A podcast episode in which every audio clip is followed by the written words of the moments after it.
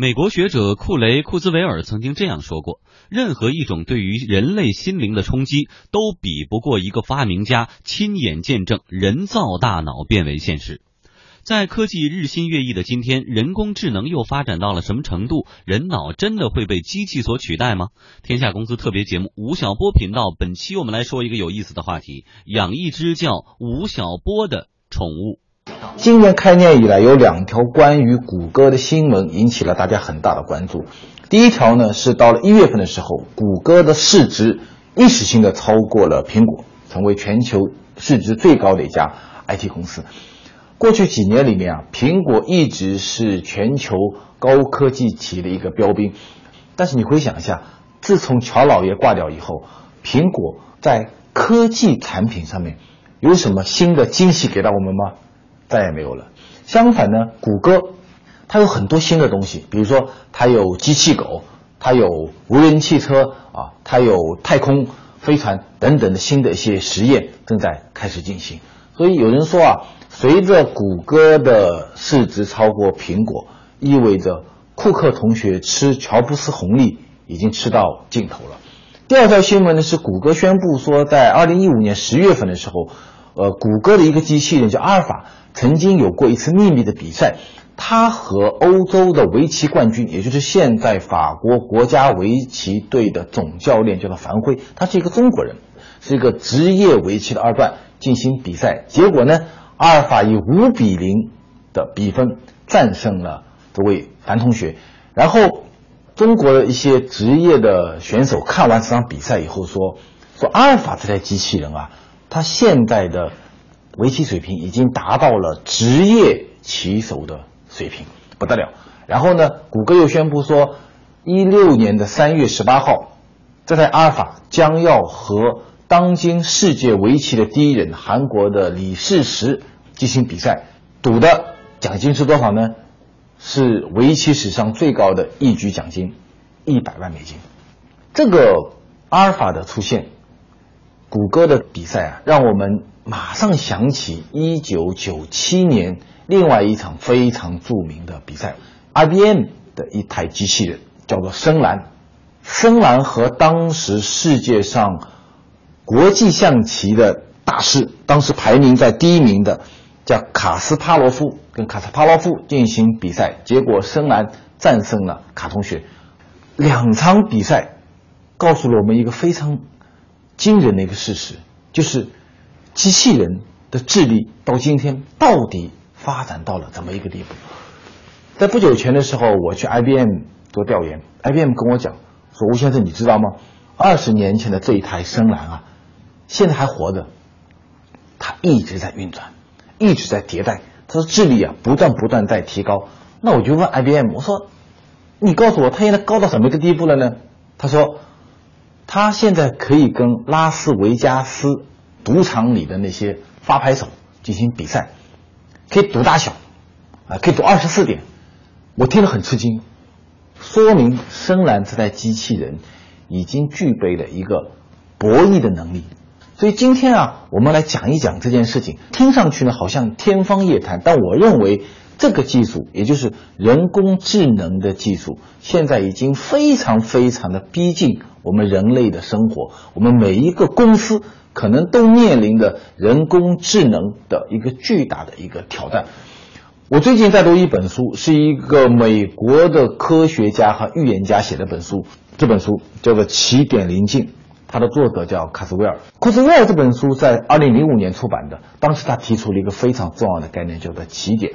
他在这本书里面啊，讲了无数多的关于人类智能和人脑之间的一种可能性。大的历史断面，它有一个定律，叫做加速回报定律。他说，人类啊，在二十世纪获得了高速的发展。一九零零年的世界和二零零年世界已经是个截然不同的世界。这一百年浓缩了两三千年人类文明的所有的集合，但是即将到来的和正在进入的二十一世纪的速度发展会远远的超过已经让人炫目的二十世纪的速度。他认为啊，在二十一世纪里面十四年的时间。的发展的一个速度就会超过整个一个过去一百年发展速度的总和，也就是说，从二零零零年到二零一四年已经过去了，对不对？这十四年我们所获得的成功和科技的进步已经超过了前面的一百年。然后二零一四年以后，每七年的发展速度会超过前面的一百年。二十一世纪的一百年的科技进步的发展速度是二十世纪的一千倍，啊！所以你想想看，现在有阿尔法和围棋比赛，将近二十年前有深蓝和国际象棋的比赛。计算机什么时候发明的？一九四六年的二月十四号，到现在大家算算看多少时间呢？仅仅七十年而已。七十年之前，第一台计算机，大型计算机，在美国的宾夕法尼亚大学被发明的时候，它是大的像一个房子那么大，比我们录音棚还大的一个房间。今天呢，就是一个小小的芯片。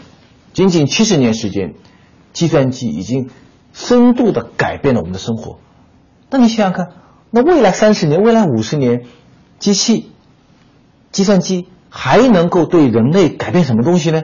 库兹韦尔在这本书里面做了一个非常大胆的预言。他说啊，根据他的研究，到二零二五年的时候，人类将设计出一个人脑。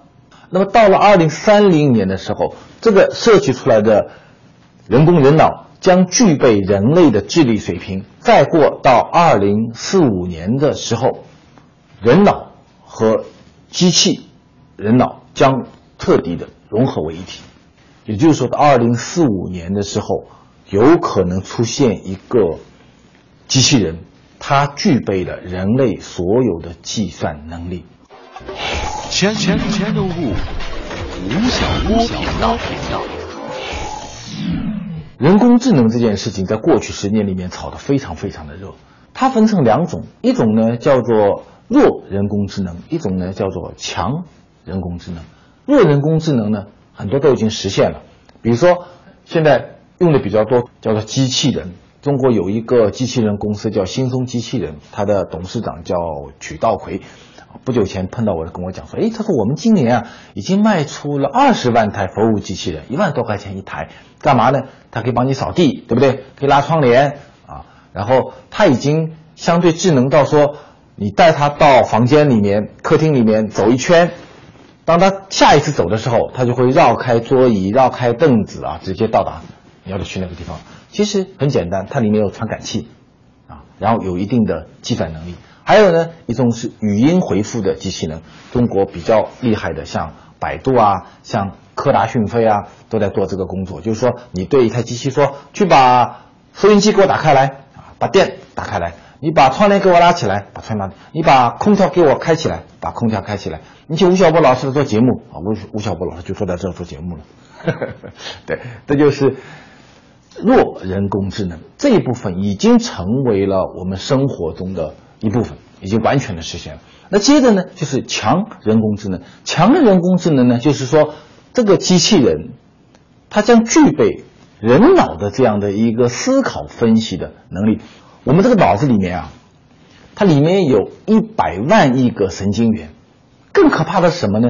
这一百万亿个神经元互相交叉，它可以并列的来运行，也同时思考很多事情。所以人脑非常的复杂。那这个机器要具备人脑的功能，它怎么才能够具备人脑的功能呢？有三点，这三件事情是什么呢？第一，你这个计算机啊，要有一个超速的运转速度。你快到每秒能够计算一亿亿次。当你计算机具备了每秒能够计算一亿亿次的时候，也就是说，你这个计算机的计算能力已经具备了像我这样的一个脑子能力，人脑的一个能力，有没有可能呢？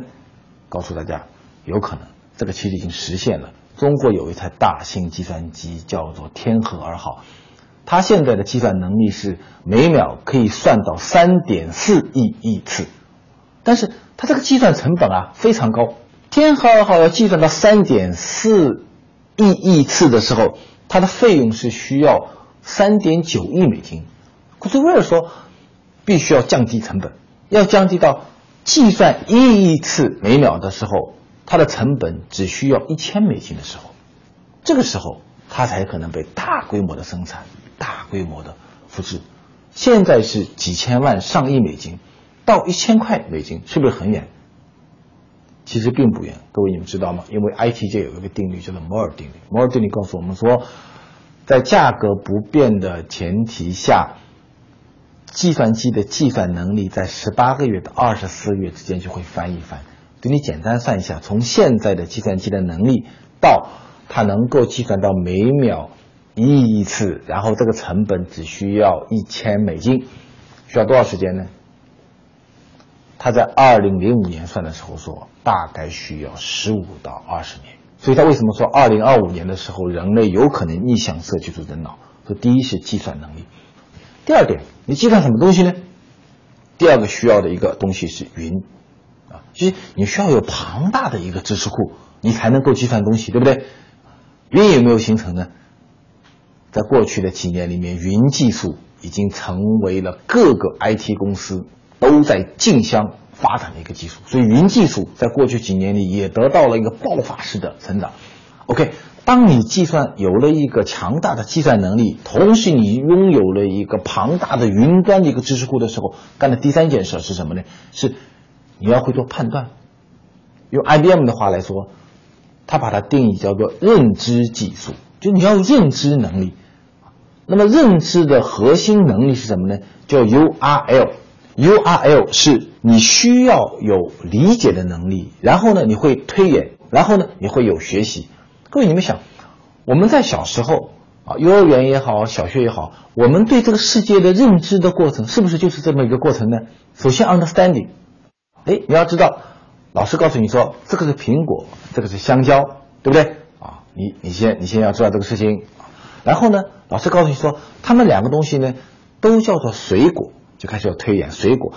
再接着呢，他告诉你说苹果这个东西拿来咬到嘴巴里就可以吃了，香蕉呢要把皮剥掉。苹果所含的维生素和香蕉的维生素是不一样的啊，香蕉吃的多呢会拉肚子的，苹果吃的多呢，哎可能挺好的。这就是学习的能力。你看，我们对这个世界的理解就是这么形成的。现在的计算机已经开始逐渐、逐渐具备了认知的能力。全全全都物，吴晓波频道。大家想想，我刚才讲的这些东西啊，好像是天方夜谭。但是我告诉大家，在美国，这些从计算速度的提高，到大规模的云存储的形成，再加上计算机的认知能力的逐渐的形成，这三个工程啊正在被同时的进行，而且它已经进入到了一种商用的实验阶段。谷歌的阿尔法不仅仅是一个概念性产品，它已经进入到了我们的生活中。我给大家讲几个已经在生活中应用的这些人工智能的工具，比如说，ROS，R O S S，美国啊被称为一个律师的国家，因为法律太复杂了，其中在所有的法律中最最讨厌的那个东西是破产法，所以在美国，破产律师是一个收费特别特别高的一个律师品种，结果这两年倒霉了。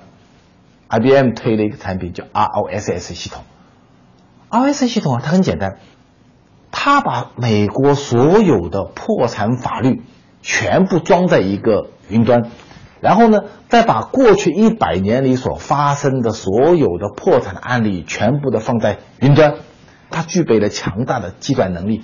一个人坐在这个电脑前面，你可以跟 Loss 系统进行。对答说：“哎呀，你看，我是五年前做企业的，然后呢，现在我要破产了。然后呢，James、Jack、Leo 他们欠了我多少钱？这个我欠谁多少钱？我现在还有多少固定资产？我现在这个地方呢，我是在密西西比州，我打算用未来我的什么的收入来偿付这些债务。你把你所有的诉求告诉 Loss Ross，Ross 就会一一的告诉你说你该怎么办，该怎么办，该怎么办。这个系统在美国。”已经为了几十万个破产的中小企业提供了服务。再接着招呢什么呢？在美国，理财师现在有一套系统，可以向你自动的推荐很多理财产品。理财师在这样认知技术、在人工智能的发展下，也会被干掉。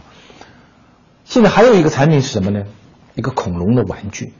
这个玩具在现在的美国的一些幼儿园里面已经开始在实验了。你一个小孩子，你可以跟这个玩具啊不断的对话，跟他讲悄悄话，跟他唱歌，向他询问问题。在这样的过程中，这个玩具它会自动的生成很多信息，然后呢，跟你形成一种对答体系啊。就你喜欢怎么样的冷故事，你的智力水平、你的知识水平到怎么个地步，这个玩具自动的，它的云端就会抓取跟你的性格相符合的东西，然后呢，帮助你逐渐逐渐的进步。当我讲到这儿的时候啊，你会想到，在二零一四年的时候，好莱坞曾经有过一部电影，叫做《赫》，叫做他。这部电影讲的什么呢？讲的是说啊，到二零二五年的时候，美国一个小城市里面有一个人叫肖斗，肖斗呢，他就和他的太太啊吵架，然后呢就离婚了。离婚以后呢，他就变成个特别特别孤僻的人。然后他天天上网，在网上的时候呢，哎，他就接触到一个人啊。然后他有什么开心的、不开心的事情，每天上网跟他进行交流，然后他们两个人觉得，哎，我们两个非常的般配，他们就发生了网恋。结果你知道吗？这个贺其实是一个机器人，他讲的就是这个故事，它里面有很多伦理的问题，对不对？有很多未来有可能发生的人跟人交际的一种可能性。全全全都物吴晓波频道。我们说这个人脑很复杂，呃，大家记不记得有人曾经提出过一个定律，说一个人啊，你要由一个普通的人成为一个成功的人，有一个定律叫一万小时，就是你专注干一件事情干一万个小时，你大部分是能够成功的。比如说我们在所有的学科里面，最最困难的学科是哪一门学科呢？学医学啊。在医学界有一个观点，认为说你要有一个小白变成一个非常著名的医生，你需要学三千本的医疗著作，看二十四万字的论文，读过十万份的临床报告。你简单算一下看，我估计起码得十年以上吧。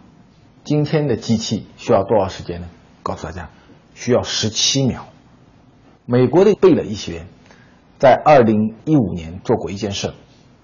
治疗癌症这件事情，在二零一五年的医学界啊，是一个轰动全球的事件。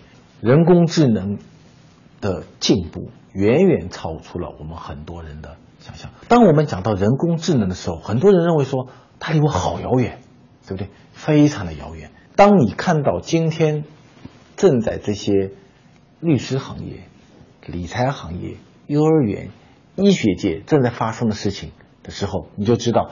它其实离我们的生活已经非常非常的近了。除了计算能力、云技术和认知技术的提升以外，另外一个技术也正在发展，那个技术叫做记忆芯片。在一五年，科学界还进行过一次非常有趣的一个实验。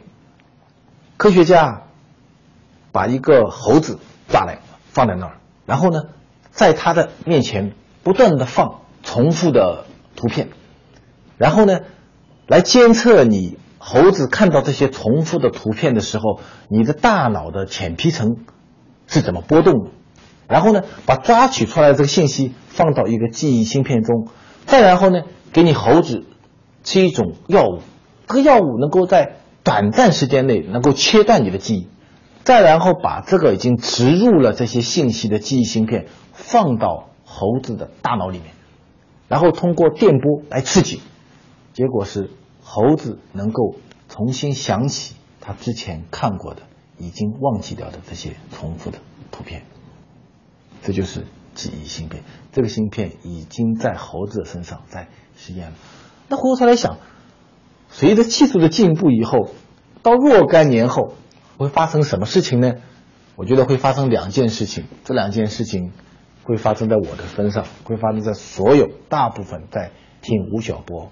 频道的朋友们的身上，第一件事情是，我们有可能啊，在未来的十几二十年后，我们到商店里面去买一个宠物，我买回来这个宠物呢的名字就叫做吴晓波，这个吴晓波里面具有全球的云的所有的知识库，然后呢拥有人脑的这样的计算能力，同时它具有认知的能力，然后我每天跟他对话啊，我喜欢喝牛奶。我觉得绍兴的臭豆腐挺好吃的，这个到法国最害怕的是没有热水喝。然后呢，我给他进行互动，我把我写的文章输到里面去，我把我做的节目讲给他看，我带着他到全世界去旅行。若干年后，我会问这个吴晓波，我说：“哎，我们明天去哪玩会比较好啊？”他会告诉你说：“其实啊，你最喜欢去的那个地方是青海湖，你已经讲了很多遍喽。”我会养一个跟我一起成长的那个宠物，叫做吴晓波。还可能发生某一天，突然有个科学家。坐在我面前，把一个记忆芯片植入到我的大脑里。从此以后，我的喜怒哀乐，我所有的学习，我所有的吐槽，都会进入到这个记忆芯片中。到某一天，我的肉体挂掉的时候，这个记忆芯片仍然存在。很多很多很多很多年以后，我的女儿的女儿的女儿的女儿终于生了一个儿子出来。这个儿子到他十八岁的时候，找了一个女朋友。他会突然间问这个记忆芯片说：“我最近找了一个女朋友，你看看你喜不喜欢呢？”我说他，诶，你看他长得其实挺像你太太爷爷以前很喜欢的那个女生哦，长头发的瓜子脸。那个时候，我在记忆的意义上也就永生了。